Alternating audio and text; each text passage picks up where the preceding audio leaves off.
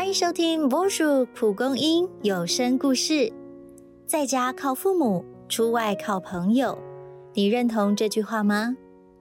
过去只要累积学识、锻炼技能，在职场上崭露头角，并非难事。现在光拥有亮眼的学历与成就还不够，懂得经营人际关系已成为求职、升迁与获得重用的关键。你是善于交流的人吗？一起修习三大攻略，管理你的人脉，成为跨世代的意见领袖。一起来听好友名单管理学攻略一：勇于交谈。根据调查，至少有百分之八十的人会凭第一印象与他人互动。其实，抛开既有定见，敞开心胸交流。就有机会打开友谊之门。韩国律师金友珍在半工半读的求学时期，经常写信给敬仰的业界人士，请教关于法律的问题。他原以为那些信件会石沉大海，没想到陆续收到友善的回复，锲而不舍的语言往返，不仅让他学到许多新知，还有人向他提出邀请。我们常一起吃早餐，不少法官、律师都会参与，分享彼此的工作经验。如果你有兴趣，欢迎加入。日后，那群早餐会上结识的伙伴，在金律师出社会后，成了与他相辅相成的良师益友。建立关系的第一步，就是勇于交谈。让主动而不失礼貌的善意成为彼此的第一印象，同时敦促自己跨出舒适圈，练习与不同特质的人相处。攻略二：乐于给予。然而，单就与人接触，无法建立真实的连结。心理学家阿德勒曾说：“真诚的奉献，内心才能得着满足。”在英国，有一位一百岁的女士贝利，每周至少会花四小时在咖啡厅协助收银。多年前，她的丈夫离世，顿时失去重心。直到她开始在咖啡厅服务，才找回生活的热情。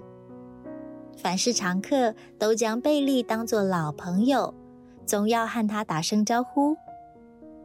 咖啡厅经理也被他的精神鼓舞，不吝赞许他说：“贝利总是看见需要就去付出，简直太棒了。”因着贝利的慷慨，这间咖啡厅供应的不单是饮食，更是跨领域的交流空间。若缺乏良善的动机，只想着追求私利，心灵将常感到空虚。相反的，乐于分享的人却能发挥影响力，形成正向循环的人际关系。攻略三：精于管理。无论远近亲疏，若期待关系细水长流，就必须加以管理。而管理人际关系的金钥匙，在于勤劳的经营，定期聚餐，共组读书会。或是为对方引荐资源，皆是经营关系的好方法哦。企业家艾伦就是绝佳的实例。每周，艾伦都会将读过的知识内容汇整，从中挑选三到五则优质的文章，寄送给他的客户，并在信中注明“为你精选”。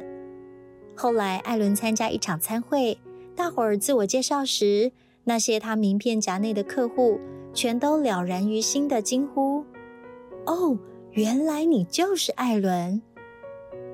起初，客户对艾伦的印象不深，彼此只有交换名片。但自从每周阅读电子邮件，艾伦的名字渐渐如同老朋友一般，让客户产生亲切感。精心管理人脉，让知识化的联络资讯变作友谊的恒温器。人脉经营之先是自我经营，让我们从交谈开始，成为关系的开拓者，培养给予的精神，立下关系的美好根基，勤于管理人脉，用心为每段情谊施肥与浇灌，等候结实累累的丰收时刻。听完三大攻略，你准备好实做了吗？挑战你，这个月就开始有所行动吧。从接下来的一周开始，请试着管理好友清单，将现有的人际关系名单用勇于交流、乐于给予、精于管理三大分类，并将付诸的行动记录下来，在一到三个月后再次回顾所做的行动。